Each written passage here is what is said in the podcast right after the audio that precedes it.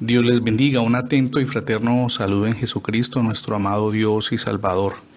Una reflexión que yo le invito a que hagamos hoy a la luz de las Escrituras, las puertas milagrosas de Dios.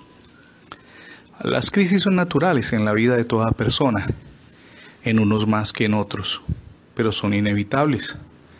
Algunas de las crisis son la consecuencia de nuestros propios errores, mientras que en otros casos son crisis externas y ajenas a nuestra voluntad.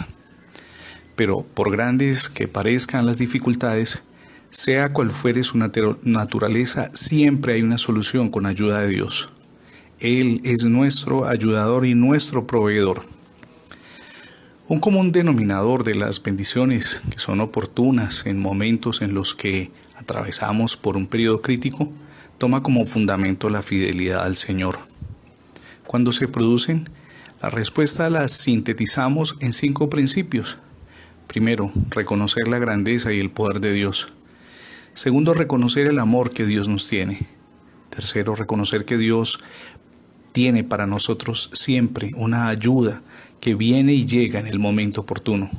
Cuarto, reconocer que Dios tiene el control de todas las circunstancias. Cinco, reconocer que Dios abre puertas milagrosas. Son solamente cinco pilares que podrán llevar nuestra vida a un nuevo nivel. Podemos experimentar cambio y crecimiento, pero además recibir las bendiciones que el Padre tiene para usted y para toda su familia. Cuando el pueblo de Israel caminaba por el desierto, una necesidad apremiante era la alimentación de centenares de personas que incluía por supuesto todo el núcleo familiar. Llegó un momento en el que experimentaron desespero y murmuraron contra Moisés y contra Aarón. Decían incluso que habían preferido morir esclavos en la tierra de Egipto.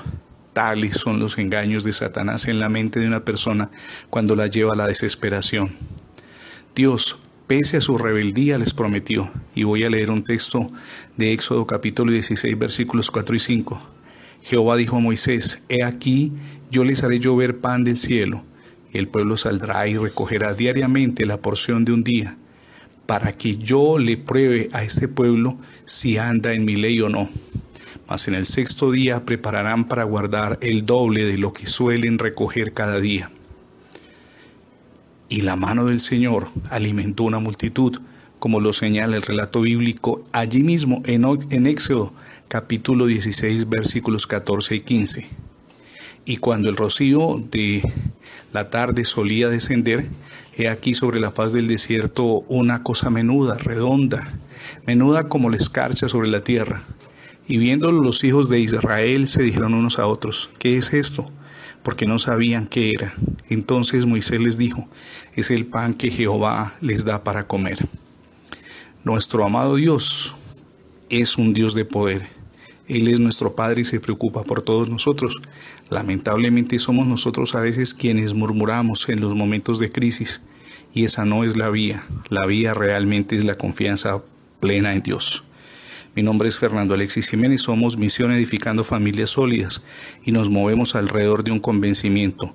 Dios nos creó para ser bendecidos y rescatarnos en los momentos de crisis. Bendiciones para todos en el nombre del Señor Jesús.